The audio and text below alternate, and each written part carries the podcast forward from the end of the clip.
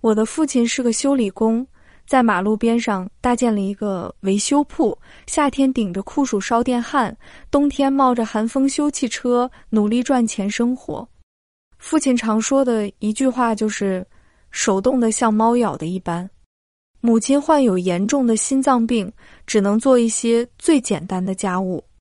我从小就当起了家庭的女主人，炒菜、做饭、洗衣。幼小的我砸开河里的冰窟窿，拎着父亲那件跟我差不多高的工作服，虽然有些艰苦，但庆幸的是，我的家庭是完整的。十五岁的时候，有天我还在上课间操，邻居来学校找我。急急忙忙的拉着我就走，说：“你妈不行了，在医院。”当时我的脑子里一片空白，只是被拉着走。急诊室里，我见到了躺在床上的母亲，医生已经停止了抢救。我如同一个木头桩子一般，只知道杵在那里，隐约记得医生拿着个尖东吸挠我母亲的脚心，嘴里嘟嘟囔囔着什么。脑溢血和心脏病并发，准备后事吧。当天，我们就把母亲搬回了家中。父亲在痛哭，我却眼泪愣是流不出来，只觉得胸口很堵。直到晚上，母亲抻直了脖子，喊了一声“燕子”，便从此离开我走了。这是母亲从发病到离开时唯一的发生。初中毕业后。我帮着父亲打下手做小工。十八岁那年，父亲要续弦，媒人介绍了一个四十多岁的女人，她带了个儿子二十岁。对方说不要彩礼，只要求换亲。可他儿子长得丑陋不堪。最终，我破坏了父亲的婚姻。毕竟是女孩子，不合适搞修理。我进城学理发，认识了君子。他是在游戏厅看场子的，比我大四岁，很帅。简直有点像刘德华，我的第一次就给了他。记得那时候有部电影叫《龙在边缘》，里面华仔的女人带着几十万的优雅名表，却举着菜刀砍玻璃窗的那一幕，震惊了我。从此我也就有了偶像，少女的梦就是做一个老大身后的女人。君子进去了，打架把人从楼上扔了下去，结果判了七年。我决定等。那时的我是传统的女人，心里有梦，一切都不觉得苦。别人都说我傻，甚至有条件不错的父亲看不下去了，让我必须嫁，说是要给我母亲一个交代。我不嫁人，他也孤独终老。我妥协了，嫁了。可婚后整三天，我都没让对方碰我。第四天，我甚至一个人跑了。对方上门逼我父亲，说让父亲要么把彩礼退了，要么把人抓回去。好在我们小县城没有那么严谨，认为办喜酒就是结婚，没有领证，父亲退了彩礼，这时就算完了。我的坚决让父亲无奈，最终还是等到君子出来了。那年我二十六岁，他三十岁，我们结婚了。他哭着说：“我是他这辈子最大的宝贝，今生今世绝不负我。”但可悲的是，他没钱，没其他生存技能，只有以前道上的兄弟。又接着去看场子，我去咖啡厅当服务生。君子很拼，可惜他的拼就是打架拼命，也慢慢在道上有了些名声，拿回家的钱也不少。我们那一阵子过得还不错，除了我心底一直隐隐不安。少女时期的英雄梦逐渐褪去，也知道如今混黑道根本不会出头的，只希望我的男人平平安安的就好，让他收手。君子一向对我的意见很尊重，但看得出来他有些不甘心。最终我们商量的结果是，再干三年，无论能不能混出头，都必须收手，而且赌博吸毒绝不能沾，一沾就离开他。他一一答应了，可不幸的事情还是发生了。一次打架中，君子被人狠踹了裆部，导致睾丸重度碎裂，从此不能生育了，甚至越来越没有性欲了。而且君子的性格极其强硬，也不愿报警，用自己的方式拿到一笔赔偿，可也不愿意对外公开。因为这是无论场子找不找得回来，对他来说都很没面子。他把那笔钱给我，让我自己去做点生意，说自己不再是男人了，愿不愿意离婚都随我，但是他不想离开我，我当然也不想离开他。我人生最美好的青春都给了他，我怎么舍得丢下他？不就是没孩子吗？我认了。或许每个人的生活总有遗憾吧。没有孩子，我就养了只猫，跟儿子一样照顾它。那天猫走丢了，我绝望的大哭，老公心疼不已。另外还有父亲的期待。小县城的氛围对于没孩子的女人也有歧视。最终做了一个决定，让我找其他男人借种。他说必须去外的找。不能是他认识的人，免得以后有麻烦。也不知道君子哪来的主意。他说舞厅是最好的选择，因为嫖客不干净，一夜情不知根知底。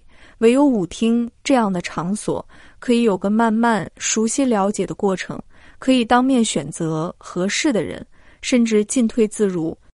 我害怕老公嫌弃我，他跟我赌咒发誓，说绝对不会。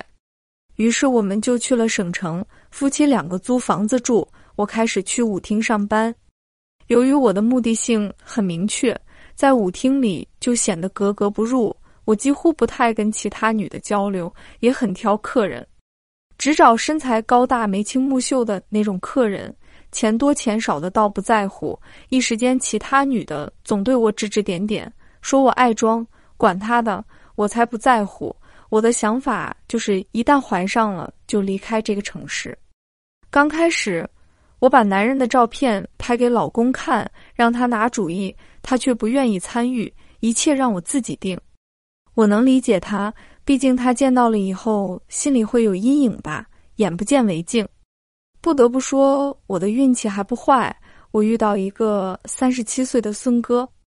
他说：“觉得我跟其他女孩子不一样，不计较钱，也没套路，甚至有那么一丝单纯。我对他也很满意。他不但外形不错，而且是一家银行的中高层主管。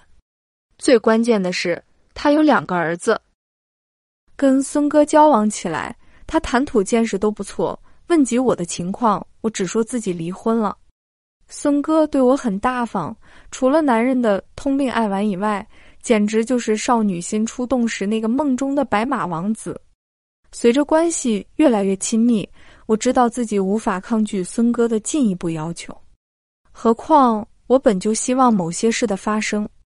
孙哥那天说想跟我回家，我本能的拒绝了一下，不过理由很单薄，只说房子太简陋。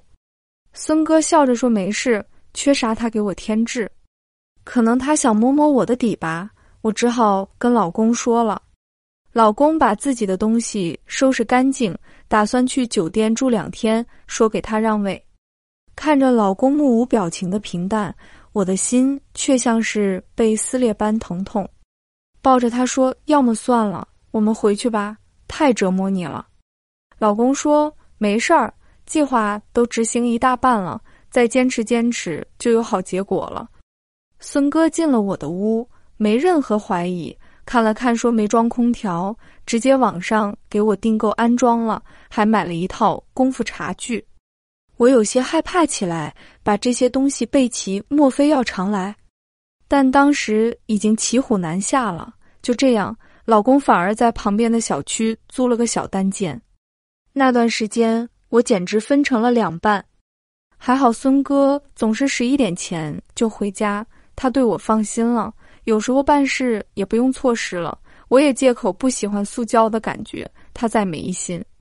孙哥回家后，我总会马上去找老公，怕他内心难受。我小心翼翼地观察着他的情绪，他那一阵总是很沉默，烟也抽得很凶。我知道老公不开心，索性舞厅也不去了，在孙哥上班的时间。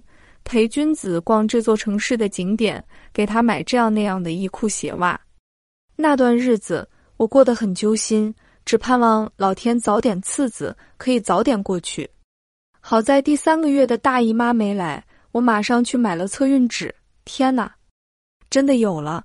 那一刻，我终于看到了老公久违的笑容，那种莫大的欢喜感，好像孩子是他的一样。我们终于可以回家了。孙哥来的时候，我跟他说，家里老父亲生病了，没人照料，我要回老家了。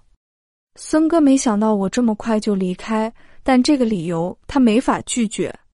于是他说：“要不要我跟你回老家，帮你把叔叔的事情安排一下？如果真的严重，那就接到省城来。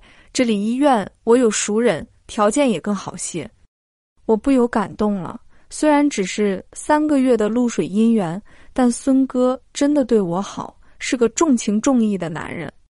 可我又怎能接受呢？我只好说，父亲离不开那个小县城的，我也年纪不小了，总要成个家，在老家照顾父亲。提到家，孙哥就没话接了。是呀，他对我再好，总归不能给我一个家。